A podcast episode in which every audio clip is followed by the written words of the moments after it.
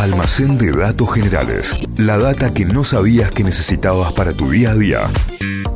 ¿Todo listo, Santiago? Todo listo. Excelente. Todo ready. Levantamos la persiana, abrimos el almacén de datos generales. Y vamos a contar una historia de película sobre la Segunda Guerra Mundial, sobre la cual eh, hay películas, pero no tan conocidas, y sobre los judíos de Roma que se salvaron de los nazis.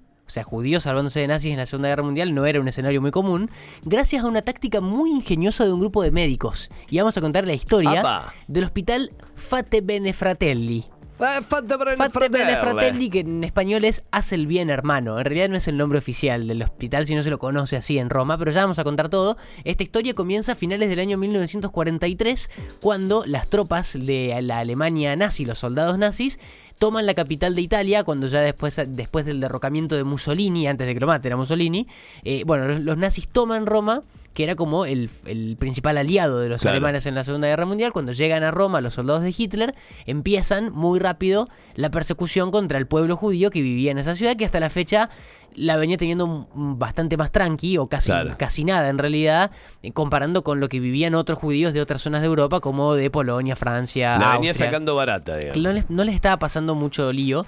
Obvio en Alemania los que les iba pasando a todos los judíos. Bueno, empieza a correr el rumor en Roma eh, de los inminentes traslados de judíos a campos de concentración en distintos puntos de Europa. O sea, le iba a pasar lo mismo a los judíos romanos que al resto de los europeos. Entonces muchos, para evitar que los encuentren y que sigan lo mismo que les había ocurrido a otros tantos millones en Europa, empiezan a buscar refugio a donde podían, en comercios, en casas de vecinos, pero principalmente los judíos romanos buscaron eh, eh, refugio en iglesias, en monasterios, en conventos, hasta en algunos hospitales administrados por la Iglesia Católica.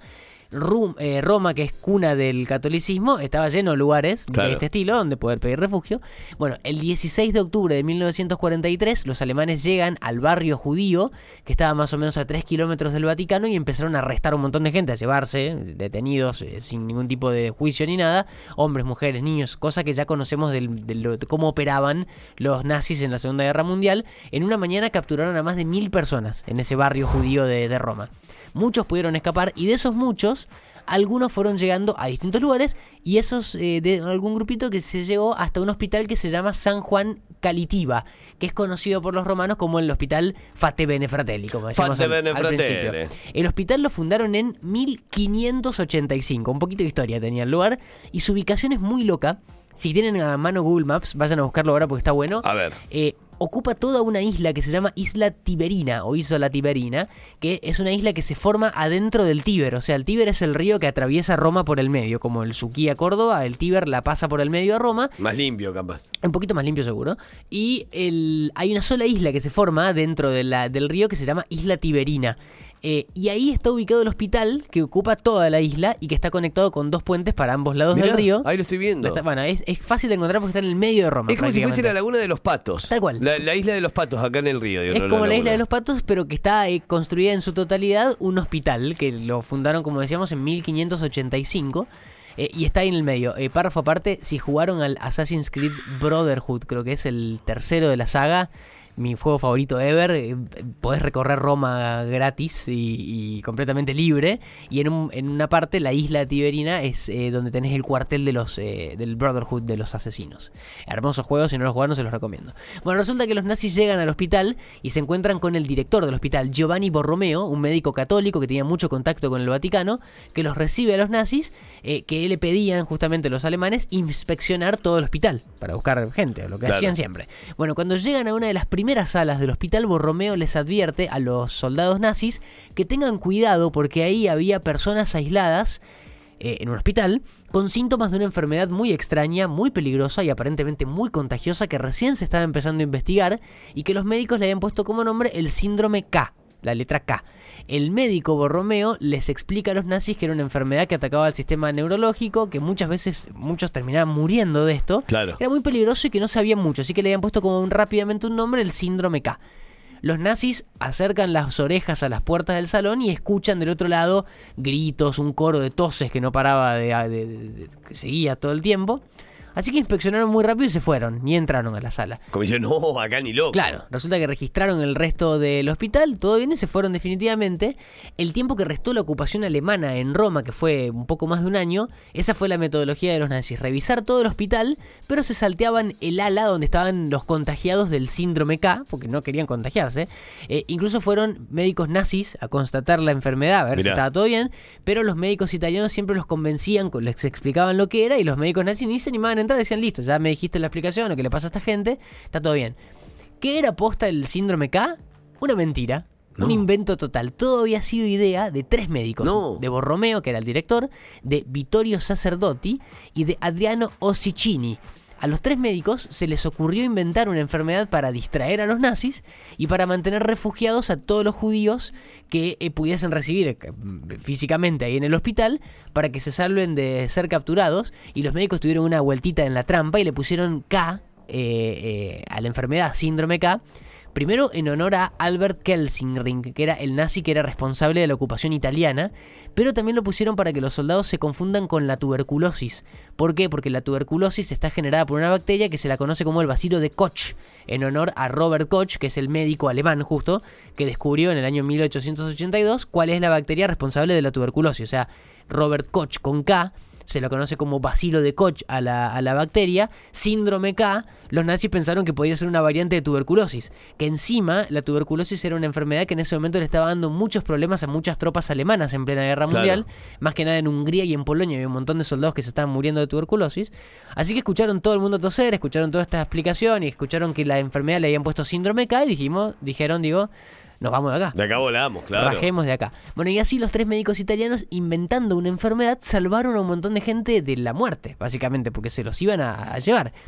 Para hacer todo el acting, los médicos no solamente tuvieron que contarles a los nazis, sino que tuvieron que involucrar un montón de gente, eh, un montón de gente del hospital, y fuera del hospital tuvieron que falsificar cientos de expedientes médicos y demás. Incluso cuentan que una de las personas que estaba relacionado a todo esto, estaba relacionada a la iglesia, era eh, Giovanni Battista Monti, que por esos años era secretario de Estado del Vaticano, que era amigo de Borromeo, que colaboró firmando varios documentos sobre la enfermedad. Este Batista Monti después fue Pablo VI, papa. Ah, mira. Así que bueno, O sea que era, era todo inventado. Claro, un punto más como histórico a todo este cuento, que es que una persona que después fue papa fue parte de este, de inventar una enfermedad.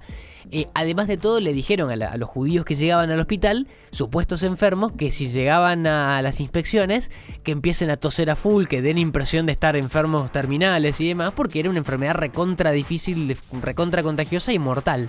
Esto lo contó, esto que estamos diciendo ahora, que, les daban las instrucciones a los judíos de actuar enfermos, uno de los sobrevivientes, Gabriele Sonino, eh, que hace un par de años nada más dio una entrevista en la tele alemana, que contó que cuando era muy chico le- le- les decían hacer eso, cuando era, era joven él, en ese momento, y les contaban que les decían que, que tenían que actuar, estar enfermos eh, en- para simular esa enfermedad. Claro. En junio del 44 los aliados liberaron a Roma y ahí se conoció toda la historia oficial del síndrome K.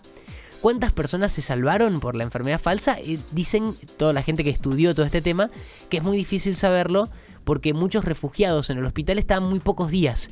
Eh, conseguían información y documentación falsa, por ejemplo, para escaparse a otros lados y salir de Roma, porque el hospital también funcionaba como un centro de la resistencia italiana, aprovechando que era un lugar al que los nazis le esquivaban. No le entraban Claro. tanto en la inspección porque sabían del, del- del síndrome K y demás, así que se, hasta se instaló una radio, ilegal en ese momento, en el hospital, para ayudar a los aliados a, a dar información eh, certera.